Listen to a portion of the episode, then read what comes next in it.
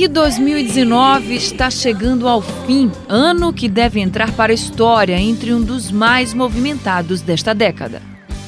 O ano foi mesmo muito intenso. O meio ambiente sofreu com as queimadas nas florestas, petróleo no mar e poluição nas grandes cidades. E pasmem, tudo ao mesmo tempo. No dia 25 de janeiro, a estrutura da Vale, localizada no distrito do Córrego do Feijão, em Brumadinho, Minas Gerais, se rompeu, deixando 270 vítimas, entre mortos identificados e desaparecidos. Assim, o mais difícil do nosso trabalho, do ponto de vista técnico, é realmente a quantidade de rejeito e a dificuldade da gente trabalhar é, nesse tipo de ambiente. Né? Um ambiente estável, oferece risco, temos que continuar com o monitoramento, existe um conhecimento especializado e equipamentos especializados. Em termos gerais, acho que o mais difícil da gente trabalhar é realmente a gente é, ter que lidar né, com a angústia né, de todas essas famílias que têm desaparecidos. Mas que essas pessoas elas possam, possam ter a certeza né, que o Corpo de Bombeiros, todas as vezes que nós entramos para uma ocorrência, nós vamos atender como se fossem né, as nossas mães, os nossos pais. Então todas as nossas operações elas se desenvolvem considerando que é como se fosse alguém da nossa família. Em fevereiro, no dia 6, o Rio de Janeiro enfrentou um temporal que deixou sete mortos, soterrou ônibus e destruiu novamente a ciclovia Timaia. Em abril, mais 10 pessoas morreram na capital fluminense por causa das chuvas. Em março, quem sofreu com as fortes chuvas foi São Paulo. No dia 11, ao menos 12 pessoas morreram na região metropolitana da maior cidade do país. E no dia 24 de maio, estudantes de mais de 1.300 cidades do mundo todo protestaram contra as mudanças climáticas. A manifestação, chamada de Friday for Future, Sexta-feira para o Futuro foi inspirada pela estudante e ativista sueca Greta Thunberg, de 16 anos.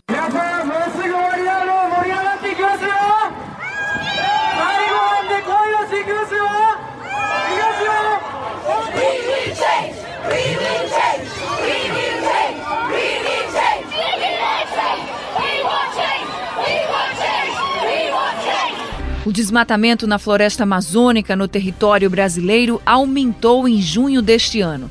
Segundo dados do Instituto Nacional de Pesquisas Espaciais, INPE, o desmatamento totalizou 920 quilômetros quadrados. Os dados foram criticados pelo presidente Jair Bolsonaro, mesmo sendo obtidos via satélites.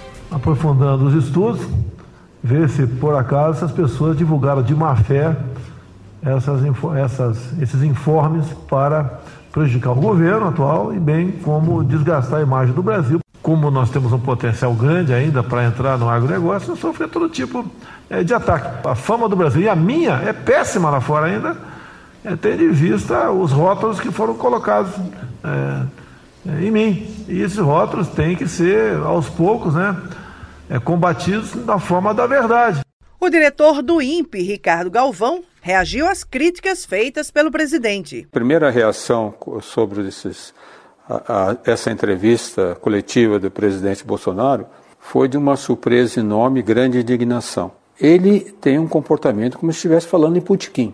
E eu quero estressar isso, uma conversa de butiquim. Esses dados sobre o desmatamento da Amazônia, feitos pelo INPE, começaram já na meados da década de 70 e a partir de 1988, nós temos a maior série histórica de dados de desmatamento de florestas tropicais respeitada mundialmente. Eu não vou me demitir. E acabou demitido. No dia 20 de julho, Ricardo Galvão deixou o comando do órgão responsável pela medição de desmatamento no Brasil. E Pernambuco também sofreu. No dia 13 de julho, as chuvas registradas no Grande Recife provocaram nove mortes e muitos transtornos na região metropolitana. E nós estamos seguindo para o bairro de Dois Unidos, na zona norte do Recife, onde por volta das três horas da madrugada, uma árvore caiu em cima de uma casa e acabou matando um homem de 34 anos. A nossa equipe está tentando ainda chegar no local. Aqui na zona norte chove bastante, claro, como todo mundo já sabe.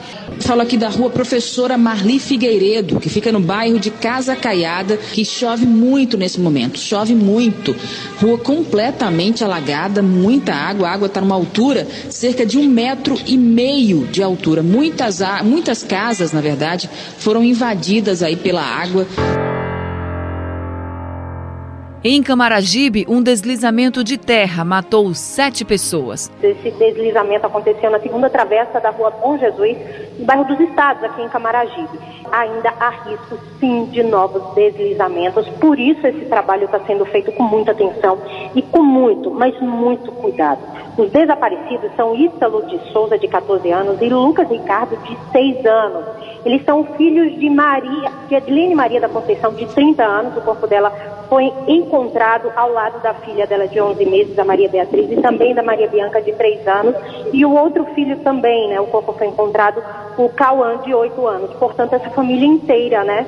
É, acabou morrendo com esse deslizamento. Em Jaboatão dos Guararapes, no mesmo dia, uma adolescente morreu na queda de uma encosta. A mãe dela e quatro irmãos ficaram feridos. Ainda no dia 13, uma mulher morreu depois que o carro entrou em um túnel inundado no Pina, zona sul do Recife. Segundo a CTTU, a motorista do veículo que sobreviveu teve a carteira retida e apresentava sinais de embriaguez. E as tragédias não pararam por aí. No dia 24 do mesmo mês, ao menos cinco pessoas morreram atingidas por deslizamentos de terra na região metropolitana do Recife. Nós estamos aqui na Vila Marinho do Caetés, na parte da comunidade do Passarinho, em Olinda, onde teve a confirmação de dois óbitos, de um homem e de uma mulher, na madrugada de hoje, foi o deslizamento de uma barreira que ocasionou essa morte, né? Três casas ficaram completamente destruídas. Também na comunidade do Passarinho, mas da parte do Recife, um casal de idosos veio a óbito após o deslizamento também de uma barreira. A família e o corpo de bombeiros tentou ajudar, mas eles já haviam falecido. Pesquisa divulgada no dia 25 de julho apontou que o aquecimento global contabilizado hoje em dia é maior em velocidade e extensão do que qualquer outro evento climático registrado nos últimos dois mil anos. Em 30 de agosto foi encontrado o primeiro registro de óleo no Nordeste, nas praias de Jacumã, em Tambaba, no município de Conde, na Paraíba. Em Pernambuco, segundo o secretário estadual de Meio Ambiente, o nosso estado registrou o aparecimento das manchas de óleo no fim de agosto e no início de setembro. Não tem outro tipo de ocorrência dessa magnitude que tenha atingido o meio ambiente do Nordeste, assim, que se tem notícia. É, então, o estado de Pernambuco, ele evidentemente está fazendo o está ao seu alcance, junto com as prefeituras, junto com a população, é, a gente foi surpreendido no início do mês de setembro com esse vazamento de óleo. É, num primeiro momento, tivemos que fazer, inclusive, uma, uma, uma identificação se esse vazamento, e é importante que a gente diga para a nossa população, principalmente a população aqui de Rio Formoso, e parecia que aquele óleo vazado que tocou a praia tinha a ver com o óleo vazado da refinaria. Eram coisas completamente diferentes. A refinaria efetivamente foi um acidente, o óleo foi contido, não contaminou o rio Tatuoca teve o problema de uma autuação de mais de 700 mil reais, mas é uma outra natureza de problema. E a partir dali, que era óleo que vinha do oceano. Quando se é um óleo que vem do oceano, o governo federal ele tem um plano de contingência que tem que ser acionado quando contaminam águas no Brasil, mas esse plano efetivamente não tem uma coordenação central do governo, nossa opinião não está sendo cumprido como deveria. Nós efetivamente atuamos aqui com a coordenação do IBAMA local, com a coordenação da Marinha local, mas sentimos imensas dificuldades no sentido de o compromisso do governo federal no sentido de fornecer materiais, boias de contenção, mantas de absorção, equipamentos de identificação, mas fundamentalmente a obrigação principal do governo federal é, identificar a fonte causadora. É o que causa mais dificuldade para o trabalho do governo do estado é você poder identificar a fonte causadora, porque é a partir da fonte causadora que você identifica é, de onde estão vindo essas manchas e para onde elas vão. A crise ambiental causada pelo óleo foi até o dia 31 de outubro, quando subiu para 1.561 toneladas o volume de óleo recolhido em praias e rios de Pernambuco. Lili, por que você está indo para Maracaí para fazer esse trabalho? Eu já estava com vontade se fosse aqui em Recife. Ontem eu recebi esse convite e me propus a ir. E por quê? nossa contribuição, não é, como cidadania, a gente não pode simplesmente esperar, mas fazer a nossa parte é, um pouquinho, mas ajuda muito. Como é teu nome? Laís Araújo. E teu, tu é de onde, Laís? Eu sou fundadora do Movimento Ambiental Show Plástico E a gente está aqui hoje indo para Muro Alto, né, onde está precisando muito. Desde ontem chegou a mancha de óleo lá. E a gente está, na verdade, desde ontem lá e está indo hoje de novo. A gente está aqui com cerca de mais de 60 pessoas. Já lotou um ônibus, a gente está esperando lotar o outro ônibus. A gente conseguiu parceria com a Luke e com um ônibus também de linha aqui que faz para Itamaracá. O que a gente mais precisa no momento são EPIs, água, lanche, enxada, balde, sacola plástica, todo tipo de material que puder. Ainda em agosto, a floresta amazônica chamou a atenção da imprensa internacional por outro motivo as queimadas. O mês de setembro foi o mês com mais incêndios em 20 anos, de acordo com o INPE. Em setembro, foram registrados 19.487 focos de queimadas no bioma Amazônia. O Parque Nacional da Chapada dos Veadeiros, em Goiás, sofreu com um incêndio devastador. De acordo com a Rede Contra o Fogo, cerca de 3 mil hectares foram incendiados dentro do parque, enquanto 3.500 hectares do entorno foram atingidos. A ativista ambiental sueca Greta Thunberg, de 16 anos, atraiu olhares do mundo todo em 23 de setembro. Ela discursou na cúpula do clima da ONU em Nova York. A jovem discursou para líderes de 60 nações que estavam no encontro convocado pelo secretário-geral das Nações Unidas, Antônio Guterres, em meio à pressão de jovens que pedem a diminuição das emissões de gases que causam efeito estufa. No dia 11 de dezembro, a ativista sueca Greta Thunberg voltou a chamar a atenção do mundo. Aos 16 anos, ela foi eleita a pessoa do ano pela revista Time. E no dia 13 de dezembro, o Brasil leva o antiprêmio Fóssil do Ano pela primeira vez na COP do Clima. O antiprêmio acusa o governo Bolsonaro de ter desmontado as políticas ambientais que levaram às reduções de emissões de gás estufa no país enquanto criminaliza ambientalista. Na véspera do Natal, dia 24, uma notícia triste.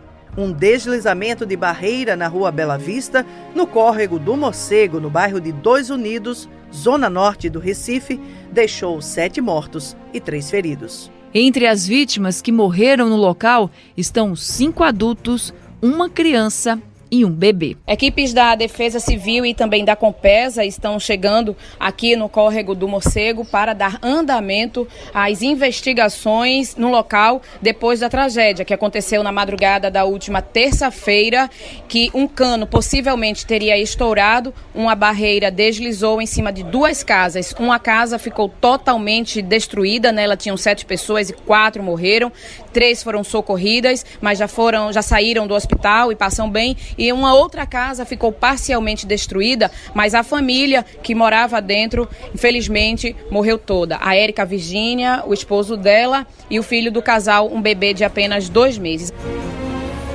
Foram muitas notícias tristes, Anne, mas infelizmente pode piorar. O ano também foi marcado por tragédias e violência. É, o ano começou mal no Ceará. Desde o primeiro dia de 2019, criminosos colocaram fogo em ônibus, carros, casas e patrimônios públicos em 35 cidades, incluindo a capital Fortaleza. Foi preciso enviar reforço da Força Nacional de Segurança e transferir 21 líderes de facções criminosas para conter a onda de violência. Hoje de madrugada, por volta das 5 horas da manhã, criminosos atearam fogo em um trator na cidade de Maracanaú, que fica na Grande Fortaleza, e queimaram dois ônibus particulares em Canidé, que é uma cidade do interior do Sertão Central. Então esses dois ataques aconteceram hoje já. Mas essas ações acontecem nos últimos dias. Ontem, por exemplo, nós tivemos pelo menos 17 ações criminosas. Os principais são veículos. Você falou que recebeu 20 é, informações de 20 veículos queimados. Uhum. A nossa contabilidade aqui já são 33 veículos atacados no total, viu, Geraldo? Uhum. Sendo 17, é, 14 caminhões, 5 ônibus coletivos, 3 transportes escolares e 3 carros da Companhia de Energia. No dia 8 de fevereiro, um incêndio de grandes proporções atingiu o Ninho do Urubu, centro de treinamento do Flamengo na zona oeste do Rio de Janeiro. Dez pessoas morreram, todos jogadores da base do clube com idades entre 14 e 16 anos. Três jovens também se feriram, um deles em estado grave. No momento do incêndio, havia 26 garotos no alojamento. Essa parte aí é, é a parte antiga do CT que foi recentemente reformado e que seria desativado e demolido pelo clube. O, o CT Ninho do Urubu é onde também o Flamengo treina, o time principal do Flamengo. Graças a Deus, e o, o CT né, não estavam, não estava com a sua lotação completa, porque os garotos foram liberados devido à falta de treinamentos e só aqueles que moram fora do Rio de Janeiro é que estavam no CT, senão a tragédia poderia ter sido muito maior. No dia 11 de fevereiro, o jornalismo perdeu uma grande voz, o jornalista Ricardo Boechat. Ele morreu em um acidente de helicóptero em São Paulo. A aeronave tentava pousar no canteiro da rodovia Anhanguera, próximo ao rodoanel Mário Covas, quando foi atingida por um caminhão. Lamentamos profundamente informar que o nosso âncora Ricardo Boechat estava a bordo do helicóptero que caiu por volta de meio-dia na via Anhanguera, na região do Rodoanel, em São Paulo. O Boechat foi a Campinas hoje, apresentou o noticiário da Band News FM logo pela manhã. Esteve em Campinas para um evento de um laboratório farmacêutico. Pegou o helicóptero por volta das 11h50 da manhã, retornaria a São Paulo e pousaria aqui no Grupo Bandeirantes por volta de meio-dia e 15, o que não aconteceu. Depois de alguns minutos, conseguimos a confirmação do prefixo do helicóptero que caiu e esse número batia. Era o helicóptero do Boixá. No dia 14, um crime chocou o Brasil. Um segurança matou um jovem com uma gravata em um supermercado da rede Extra, no Rio de Janeiro. A ação foi filmada e divulgada na internet. No dia 13, duas pessoas encapuzadas efetuaram disparos dentro de uma escola em Suzano, na Grande São Paulo, matando ao menos oito pessoas. Os dois atiradores cometeram suicídio totalizando 10 mortos neste ato violento. Era para ser mais uma quarta-feira de aula na Escola Estadual Raul Brasil, em Suzano, na Grande São Paulo. Mas, por volta das nove e meia da manhã, quase na hora da merenda, dois ex-alunos promoveram um ataque sangrento que terminou com 10 mortes. As primeiras vítimas atingidas foram a coordenadora pedagógica Marilena Ferreira Vieira Almeso, conhecida como Lena, e a inspetora de alunos Eliana Regina de Oliveira Xavier. As duas eram queridas pelos alunos e a dor da perda ficou visível nos sobreviventes da tragédia. Aqui no Recife, o Tribunal de Justiça de Pernambuco determinou a interdição e imediata desocupação do edifício Holiday, no bairro de Boa Viagem, na zona sul do Recife. O motivo foi o risco oferecido pela edificação aos mais de 3 mil moradores do local. No dia 23 de março, o edifício Holiday foi completamente desocupado. Os mais de 3 mil moradores deixaram o lugar há cerca de 200 dias e não sabem quando vão voltar. A desocupação do prédio tem como base os laudos do Corpo de Bombeiros e da Defesa Civil do Recife. Referência da engenharia dos anos 50, o Holiday tem 17 andares e 476 apartamentos. O edifício necessita de reparos e um grupo de voluntários vem contribuindo com a elaboração dos projetos técnicos. Professores e estudantes da Universidade de Pernambuco estão colocando no papel a nova rede elétrica. Detalhes parciais serão apresentados hoje e amanhã nas aulas de engenharia da instituição na Escola Politécnica na Madalena. No dia 7 de abril, Militares do Exército mataram o músico Evaldo dos Santos Rosa após atirar 80 vezes contra o carro dele. Também estavam no veículo o sogro do rapaz, a esposa e o filho, de 7 anos. A família estava a caminho de um chá de bebê. O catador de papel Luciano Macedo, que tentou ajudar a família, que estava pedindo socorro, também foi baleado e morreu. Nove militares já foram presos. Eu comecei a botar a mão na cabeça. Moço, socorre meu esposo. Eles não fizeram nada. Eles ficaram de nervosos. No dia 27 de maio, morreu aos 28 anos, no auge do sucesso, o cantor Gabriel Diniz. Gabriel e os pilotos Abraão Farias e Linaldo Xavier estavam a caminho de Maceió, Alagoas, numa aeronave de pequeno porte fabricada em 1974, quando a aeronave caiu em Sergipe. O avião pertencia ao Aeroclube de Alagoas.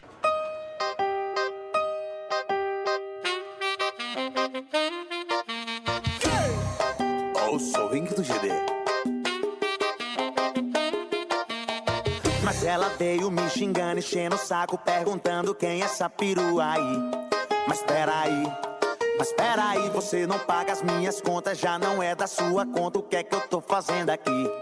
Mas mesmo assim, vou te explicar. O nome dela é Jennifer. Eu encontrei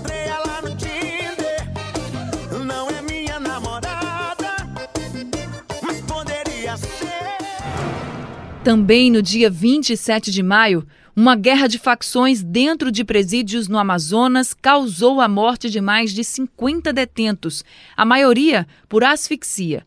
Familiares dos presos protestaram contra a falta de segurança e a superlotação. No dia 4 de julho, no Alto do Progresso, em Nova Descoberta, zona norte do Recife, a jovem Maiara Stephanie Araújo foi atingida por ácido sulfúrico. Depois de quase duas horas de interrogatório, o ex-companheiro da vítima se disse arrependido e negou que a motivação do crime tenha sido a separação. Ele falou que estava revoltado por não ter acesso ao filho do casal, uma criança de dois anos. Mas, segundo a polícia, a mãe do suspeito desmentiu essa justificativa. Acusados pelo crime, William César dos Santos Júnior, de 30 anos, ex-companheiro da jovem, e o amigo dele, Paulo Henrique Vieira dos Santos, de 23 anos, estão presos. No dia 29 de julho, mais uma crise prisional. Uma rebelião no Centro de Recuperação Regional de Altamira, no Pará, resultou na morte de 62 presos, sendo que quatro foram mortos durante o transporte para outro presídio. No dia 11 de setembro, Débora Dantas Oliveira corria de kart com o namorado em uma pista no estacionamento do Walmart, no bairro de Boa Viagem, zona sul do Recife, quando o cabelo dela soltou da touca e ficou preso no motor. A pele que recobre o crânio foi arrancada desde a altura dos olhos até a nuca. A jovem foi socorrida pelo namorado e levada ao Hospital da Restauração, região central da capital pernambucana, onde foi feito o implante do couro cabeludo. Eu gostava muito do meu cabelo. Ele era grandão e voaçante, eu gostava de botar ele ao vento. Eu sinto muita falta, não vou dizer que eu não sinto. Já chorei, mas aquilo que eu disse, eu não posso passar minha vida sofrendo por uma coisa que eu não posso mudar. Então, ou eu me aceito, ou eu vou ficar chorando por nada. Então, eu disse, eu vou ser aceitar assim. Existem mulheres lindas que são carecas.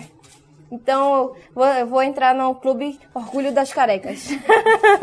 e você com a minha careca, mostra mesmo. E pronto. Em 20 de setembro, Agatha Félix, de 8 anos, foi baleada enquanto estava dentro de uma Kombi no Complexo do Alemão, no Rio de Janeiro. A menina chegou a ser socorrida com vida, mas não resistiu aos ferimentos e morreu na madrugada do dia seguinte. O laudo do Instituto Médico Legal concluiu que o tiro foi dado nas costas e a morte foi causada por lacerações no fígado, no rim direito e em vasos do abdômen. Quando eu tirei ela do colo e botei do lado, a gente ouviu um barulho, bum, barulho muito forte, muito alto. Eu vi o um buraco e eu um tiro, minha filha levou um tiro.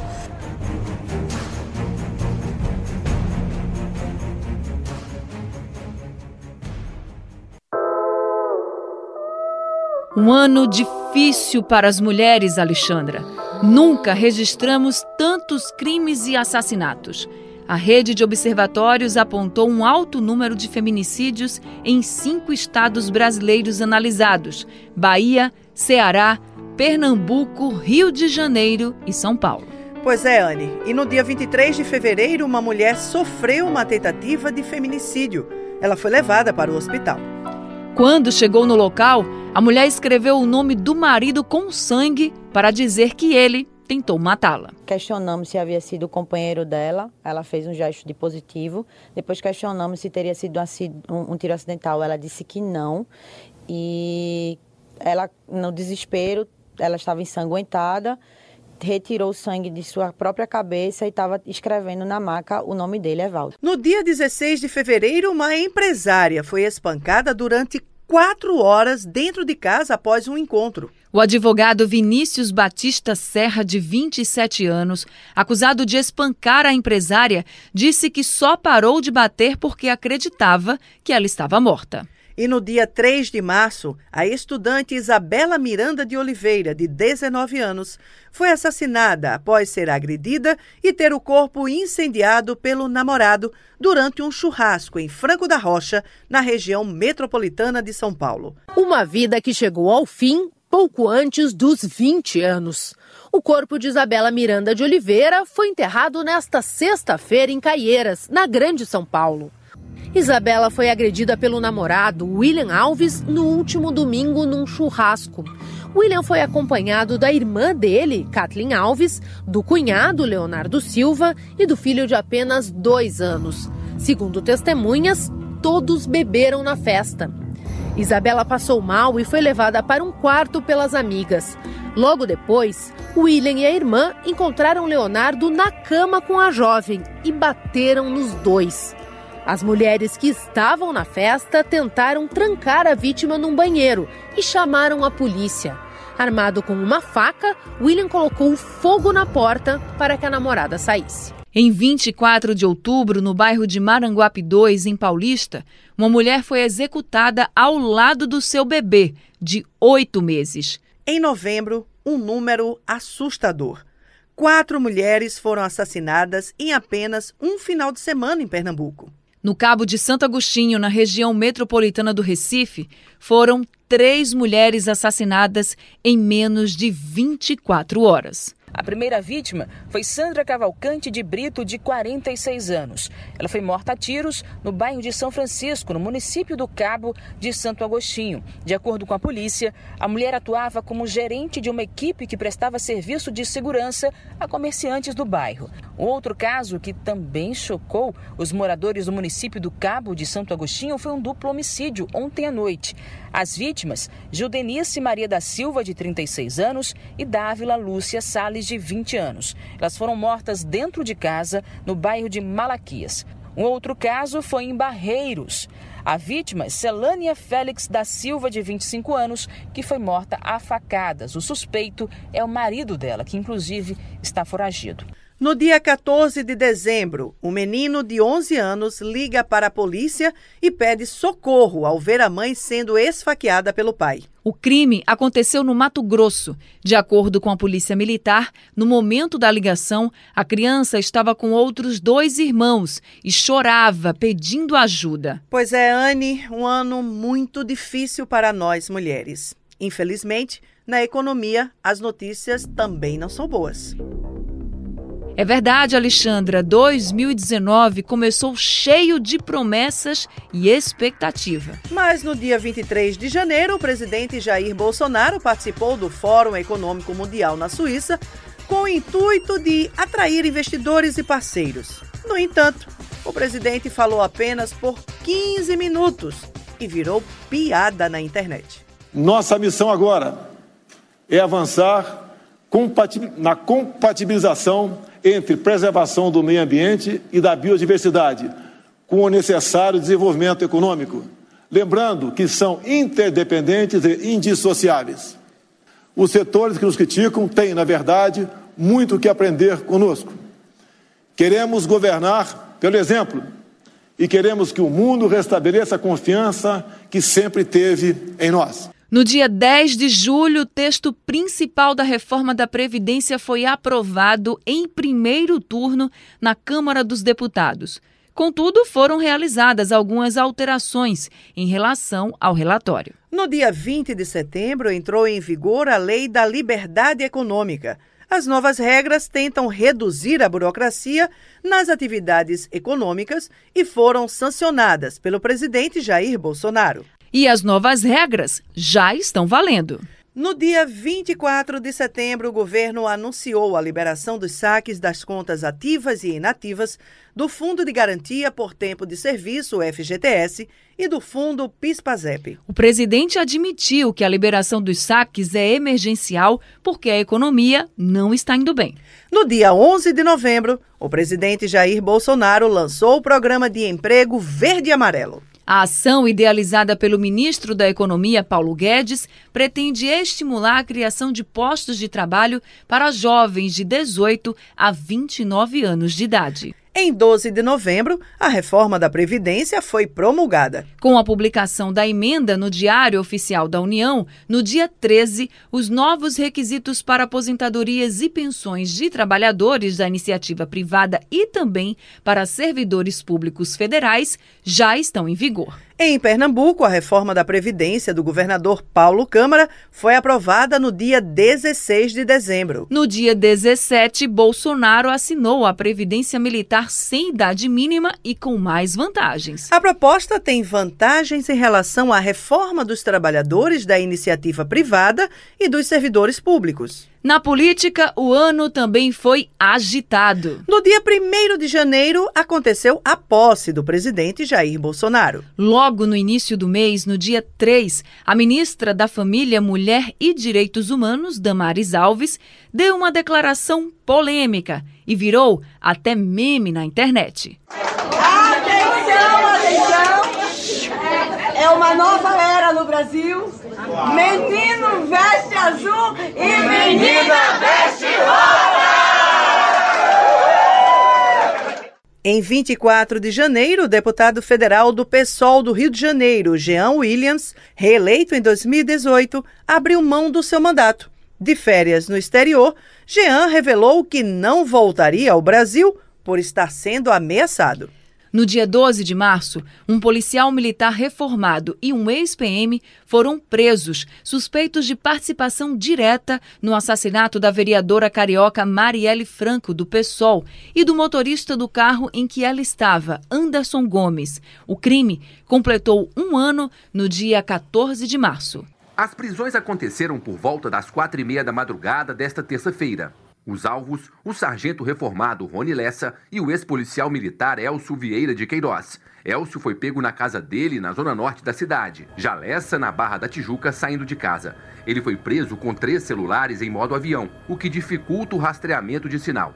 O acusado mora no mesmo condomínio do presidente Jair Bolsonaro. E no dia 14 de março, por seis votos a cinco, o Supremo Tribunal Federal decidiu que processos da Operação Lava Jato que envolvem crimes eleitorais, como Caixa 2, associados a crimes comuns como corrupção, devem tramitar na Justiça Eleitoral. No dia 21 de março, o ex-presidente Michel Temer foi preso em um desdobramento da Operação Lava Jato. Quatro dias depois, ele foi liberado, após a concessão de habeas corpus por um desembargador do Tribunal Regional Federal da Segunda Região.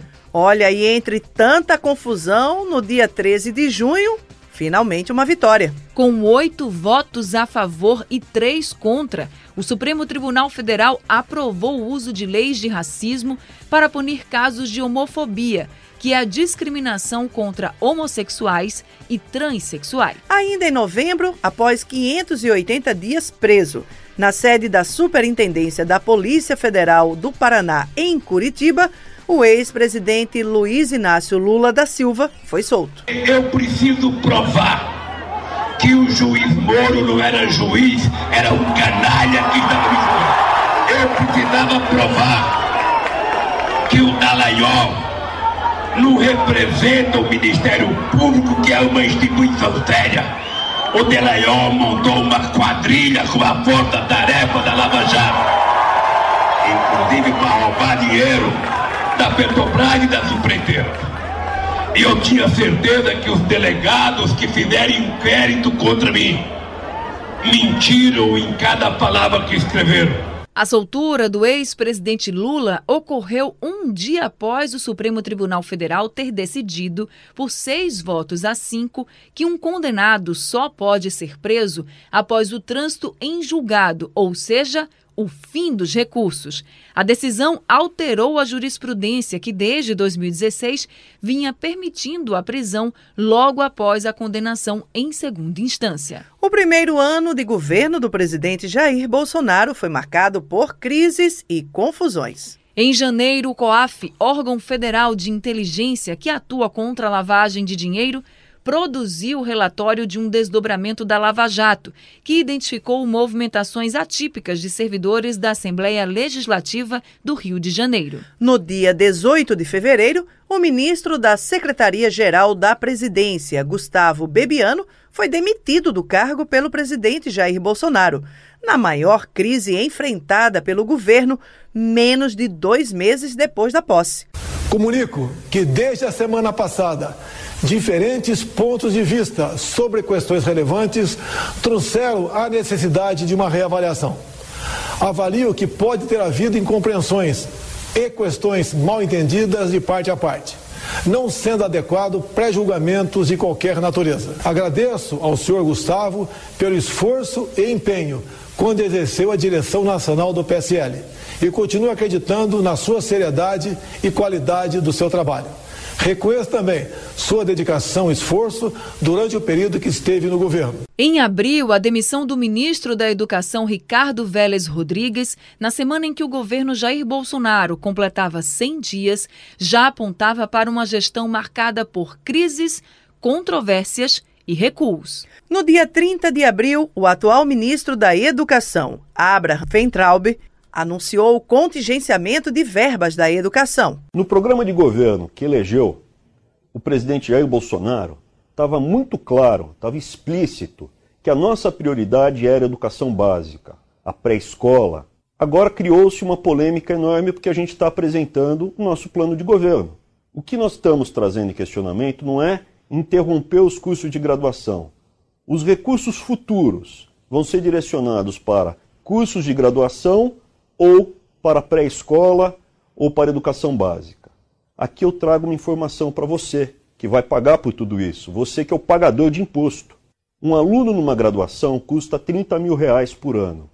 Um aluno numa creche custa 3 mil reais por ano. O bloqueio dos recursos da educação foi o estopim para estudantes e opositores do governo Bolsonaro irem às ruas protestar. Uma grande manifestação aconteceu no dia 15 de maio em mais de 240 cidades, nos 26 estados e no Distrito Federal. O presidente Jair Bolsonaro não reagiu bem às manifestações e xingou os estudantes de idiotas úteis. A maioria ali é, é, militante. Militante, não tem nada na cabeça. Perguntar 7 vezes 8 para ele não sabe. Perguntar a fórmula da água não sabe, não sabe nada. São os idiotas úteis, os imbecis que estão sendo, sendo usados como massa de manobra de uma minoria espertalhona que compõe o núcleo de muitas universidades federais do Brasil. Ainda em maio, além das manifestações, o governo também enfrentava pressão pela aprovação da reforma da Previdência queda do produto interno bruto, PIB, e investigação de corrupção envolvendo o senador Flávio Bolsonaro, filho do presidente. Ainda em maio, o presidente Jair Bolsonaro assinou um decreto que flexibilizou o porte de armas no Brasil, reeditando outro decreto de janeiro derrubado pelo Congresso. Ao perceber que o decreto cairia novamente no Congresso, o próprio presidente revogou a lei, que também tirava da Justiça e dava para os pais a autorização para menores de idade praticarem tiro esportivo. No dia 13 de junho, o general Carlos Alberto dos Santos Cruz deixou o comando da Secretaria de Governo da Presidência da República. Esta foi a primeira baixa da ala militar do governo e a terceira no ministério montado por Bolsonaro. No início do mês de junho, o site de notícias The Intercept Brasil divulgou trechos de mensagens atribuídas ao atual ministro da Justiça e Segurança Pública, Sérgio Moro, e a membros da Força Tarefa da Lava Jato, como o procurador Deltan Dallagnol. Carlos, o, o Fux deu uma liminar suspendendo a decisão do Lewandowski que autorizava a entrevista, dizendo que vai ter que esperar a decisão do plenário. Agora não, não, não vamos alardear isso aí, não vamos falar para ninguém, vamos manter, ficar quieto para evitar a divulgação o quanto for possível, porque quanto antes divulgar isso, antes vai ter recurso do outro lado, antes isso aí vai para plenário.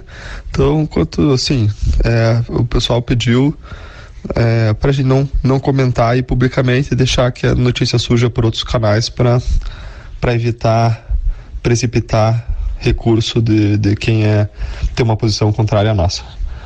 Mas a notícia é boa para começar começar terminar bem a semana depois de tantas coisas ruins e começar bem o final de semana. Abraços, falou. Ainda em junho, um sargento da Força Aérea Brasileira, FAB, foi preso no aeroporto de Sevilha, na Espanha, por suspeita de envolvimento em transporte de drogas. Ele fazia parte da comitiva de 21 militares que acompanhava a viagem do presidente Jair Bolsonaro a Tóquio, no Japão, onde participaria da reunião do G20. No dia 23 de julho, quatro hackers foram presos por meio da operação chamada Spoofing. Eles são suspeitos de terem invadido celulares de várias autoridades, entre as quais o ministro da Justiça e Segurança Pública, Sérgio Moro, e o procurador da Lava Jato, Deltan Dallagnol.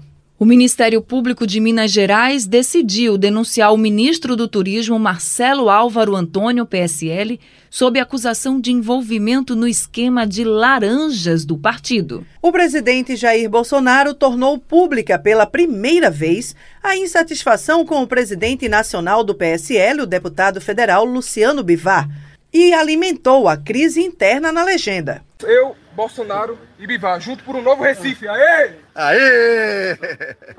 Ô, cara, não divulga isso não, cara. Não, então apaga. Tá queimado pra caramba. Apaga. É. Entendeu? É. Vai queimar Posso fazer o vídeo? A gente vai apagar. Esquece, esquece. Eu vou esquecer, vou esquecer. Esquece o partido. Ó. É, Bolsonaro! Esse é o Bolsonaro, esse aí. Bolsonaro mandou apagar. Apaga as três. Vou apagar, vou apagar. Eu, Bolsonaro, valeu. Valeu, até mais. Isso aí.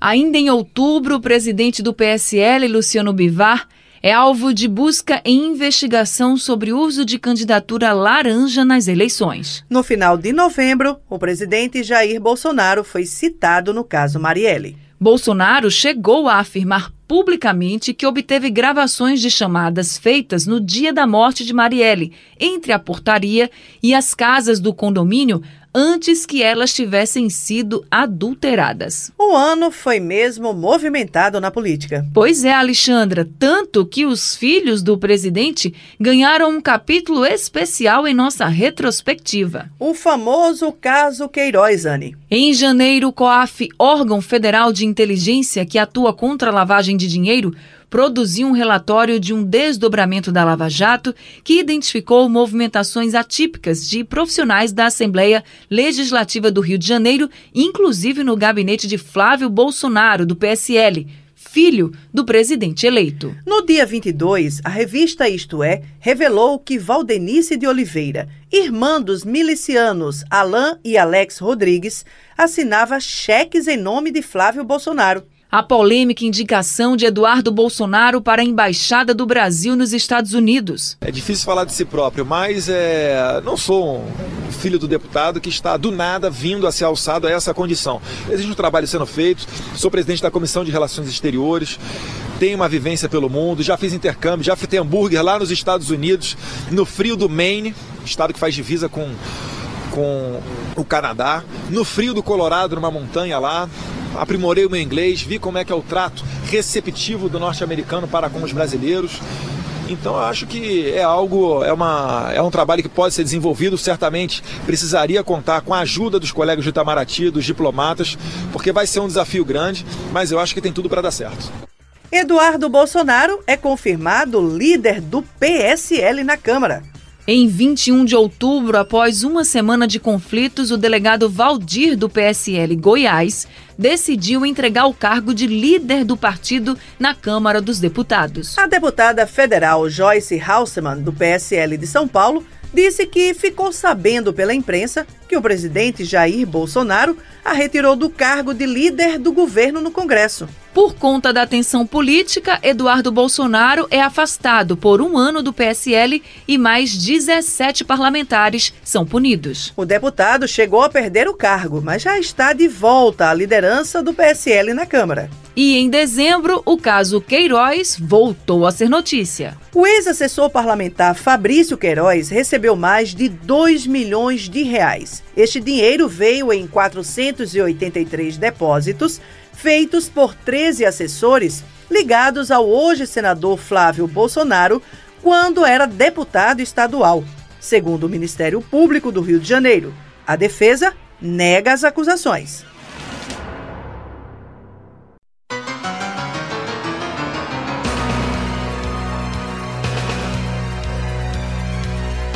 E o ano não foi agitado apenas no Brasil, Alexandra, mas no mundo também. Anne, na Venezuela, após Maduro tomar posse no dia 23 de janeiro, o presidente da Assembleia Nacional Venezuelana e líder da oposição, Juan Guaidó, se declarou presidente interino do país e foi reconhecido pelos governos do Brasil e dos Estados Unidos, entre outros.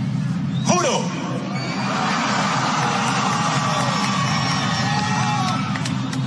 asumir formalmente las competencias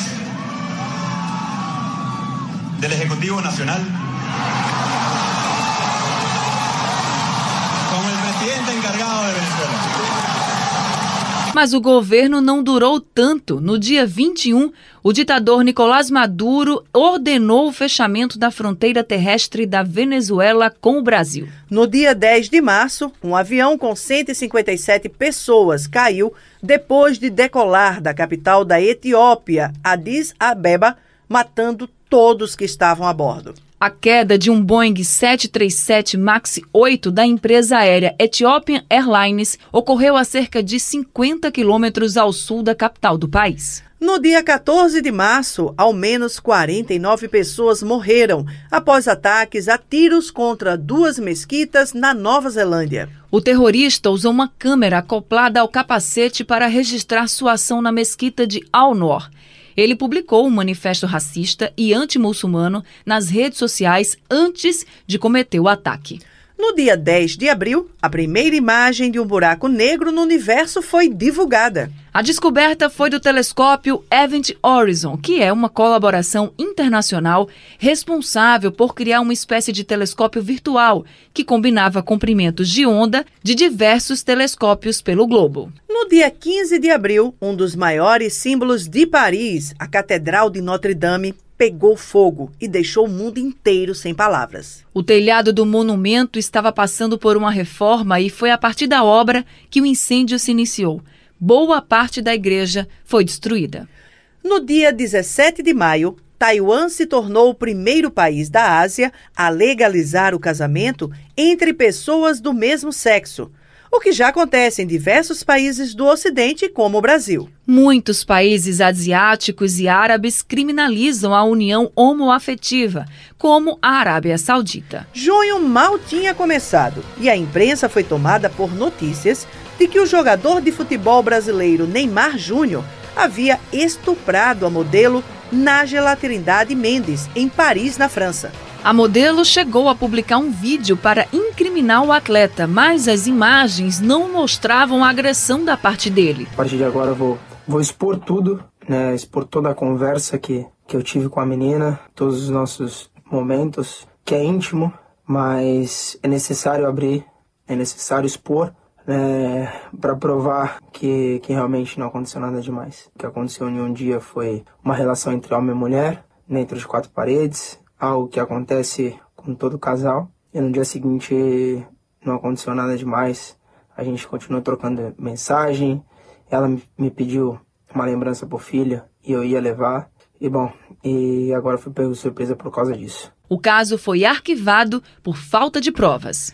E com recordes de audiência, a Copa do Mundo de Futebol Feminino na França foi o destaque do início do mês de junho. Infelizmente, o Brasil foi eliminado pelas donas da casa nas oitavas de final. Quem levou o prêmio foi a equipe dos Estados Unidos. E Hong Kong enfrentou fortes ondas de protestos. As manifestações tiveram início em junho em repúdio a um controverso projeto de lei apresentado em abril, que permitiria a extradição de suspeitos de crimes para a China continental. O mês de agosto começou sangrento nos Estados Unidos. Na manhã do dia 3, em El Paso, no Texas, um homem de 21 anos entrou em um supermercado com um fuzil e começou a atirar. O massacre deixou 22 pessoas mortas e 26 feridas. O atirador foi detido pela polícia e as motivações estão sendo investigadas. Horas depois, na madrugada do dia 4, na cidade de Dayton, em Ohio, um homem de 24 anos começou a atirar na rua em frente a um bar. A polícia estava próxima ao local e conseguiu chegar com rapidez e acabou matando o atirador. O ataque deixou mais nove mortos e 41 feridos. No dia 11 de agosto, nas eleições primárias para a presidência da Argentina, o candidato Alberto Fernandes, que tem a ex-presidente Cristina Kirchner como vice, derrotou o atual presidente Maurício Macri com 47% dos votos contra 3%. No dia 24 de setembro, foi aberto um processo de impeachment contra Trump. No dia 18 de dezembro, o impeachment do presidente dos Estados Unidos foi aprovado pela Câmara dos Deputados. Mas Donald Trump continua no cargo, enquanto espera o resultado do julgamento no Senado, que deve acontecer em janeiro. E o ano de 2019, infelizmente, foi de grandes perdas. No jornalismo, perdemos o apresentador Wagner Montes, o jornalista e colunista político Inaldo Sampaio e o jornalista Paulo Henrique Amorim. Olá, tudo bem? É com muita tristeza que a gente noticia a morte de um dos maiores jornalistas da história desse país. Morreu aos 77 anos Paulo Henrique Amorim. Ele estava no Rio de Janeiro.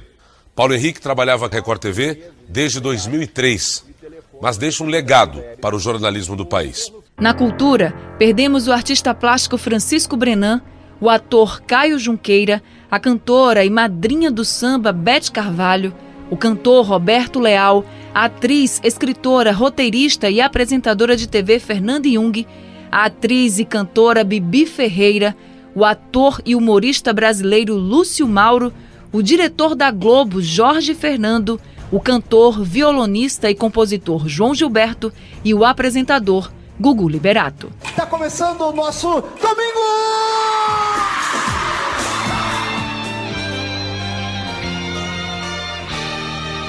Anne, mas 2019 também foi de alegrias, principalmente no futebol. É verdade, Alexandra. Para o Santa Cruz, o ano de 2019 até foi difícil, mas o tricolor do Arruda não se intimidou. Tri, tri, tri, tricolor Santa! O Santa conquistou a Copa Pernambuco, chegou à quarta fase da Copa do Brasil e se manteve na Série C. Já o Timbu teve um ano com vitórias. O Náutico foi campeão da Série C e conquistou o acesso à Série B.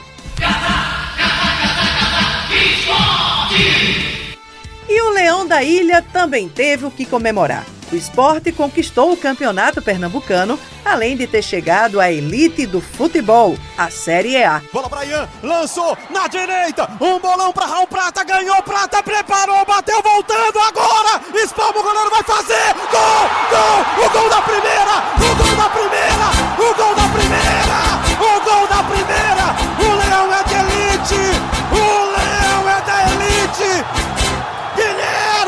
Da primeira divisão, ah, o Leão é de elite!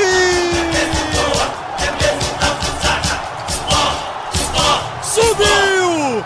Subiu! Subiu!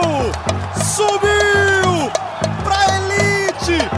Camisa pesada do futebol do Brasil!